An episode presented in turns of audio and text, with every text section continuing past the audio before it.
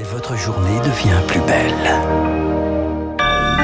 Merci d'écouter Radio Classique. Il est 9h passé d'une petite minute. Tout de suite, le journal incontournable d'Augustin Lefebvre. Tout ce qu'il faut savoir pour débuter la journée. Déplacement du président Emmanuel Macron en Côte d'Or aujourd'hui à l'occasion de la journée internationale pour l'élimination de la violence à l'égard des femmes. L'Élysée se félicite d'avoir fait avancer les choses dans la bonne direction avec la mise en œuvre de plus de 90% des mesures décidées après le Grenelle de 2019.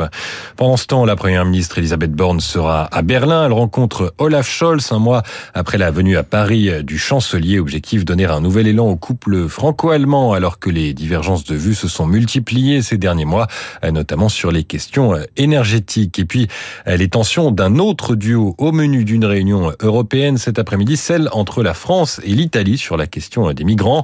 Les ministres de l'Intérieur des 27 vont tenter de trouver une solution pour éviter que ne se reproduise l'incident de l'Océan Viking accueilli en France après des jours de dérive. La déclaration politique du matin, la classe politique réagit à l'ouverture d'une enquête sur euh, les comptes de campagne d'Emmanuel Macron. La justice doit conduire ses investigations en toute indépendance. Réaction euh, de l'Élysée hier soir en cause le recours à des cabinets de conseil.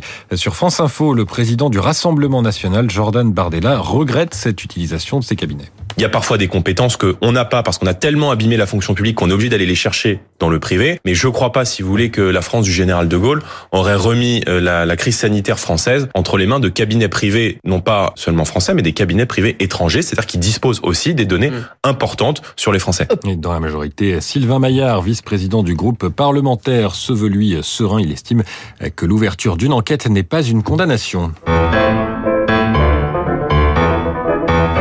Votre choix culturel, Augustin, le retour de Mylène Farmer. Eh oui, quatre ans après son dernier album, la chanteuse publie aujourd'hui L'emprise extrait.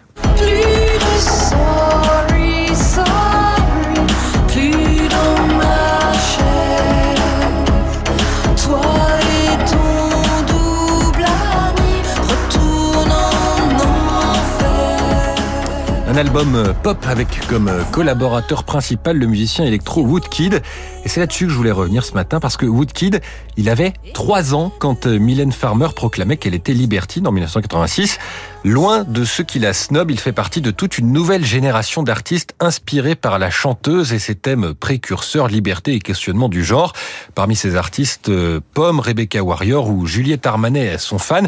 Et elles ne sont pas les seules. 550 000 billets vendus pour la tournée 2023, 7 stades déjà remplis, une influence et un succès malgré... C'est mieux qu'au Qatar, hein, parce que les stades sont vides là-bas apparemment. Oui, alors il reste quelques places effectivement, euh, mais c'est tout un autre genre. Je ne sais pas si les fans de foot apprécient euh, Mylène Farmer. On sait jamais. Euh, elle est, elle est hum, donc ce succès et cette influence, c'est malgré ou grâce à cette discrétion inhabituelle chez les artistes. Pas de présence sur les réseaux sociaux, très peu d'interviews, seulement des chansons. Peut-être le secret de la réussite. En tout cas, pour Mylène Farmer, ça marche.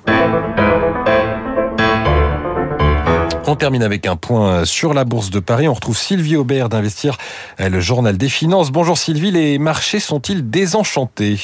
Écoutez, bonjour Augustin, bonjour à tous. Pas tout à fait, non, en ce jour de Black Friday. Eh bien, euh, si c'est la frénésie dans les magasins, ce n'est pas le cas à la bourse. Le marché parisien devrait terminer la semaine tout en douceur. Comme Wall Street était fermé hier pour le Thanksgiving et ne va ouvrir ses portes aujourd'hui que pour une demi-séance, eh bien, les volumes de transactions devraient rester faibles. Et là, on ouvre en quasi stable à 6708 points.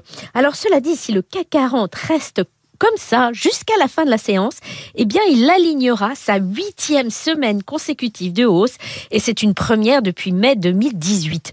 Les investisseurs apprécient le ton plus mesuré des membres de la Réserve fédérale américaine à propos des taux d'intérêt, bien sûr. Comme l'inflation a l'air de se stabiliser, eh bien, la prochaine hausse des taux de décembre devrait être de 50 points de base au lieu de 75. En Europe aussi, les gouverneurs veulent poursuivre le resserrement monétaire, mais ils surveillent la conjoncture. Ils veulent à tout prix éviter une récession trop marquée en Europe. Alors ce matin, l'agenda économique recèle une bonne nouvelle, ce qui est plutôt rare ces temps-ci. La croissance allemande au troisième trimestre a été révisée à la hausse et le moral des consommateurs allemands est meilleur.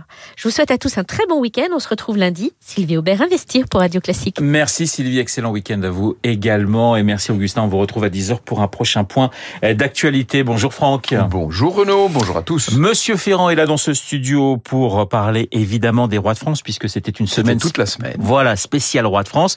Et nous terminons avec un roi. Alors attendez, je vais essayer de pas me planter. Né en 1638, Eh oui. mort en 1715 et qui a Exactement. régné personnellement à partir de 1661. Il est né. C'est ça? Exactement. C'est tout, tout à bon. fait ça. Il est né le 5 septembre 1638 et mort le 1er septembre 1715. Louis XIV. Évidemment. Hier, nous parlions de son père, Oui. euh, Louis XIII. Cet après-midi, nous parlerons de son arrière-petit-fils, Louis XV. Et voici donc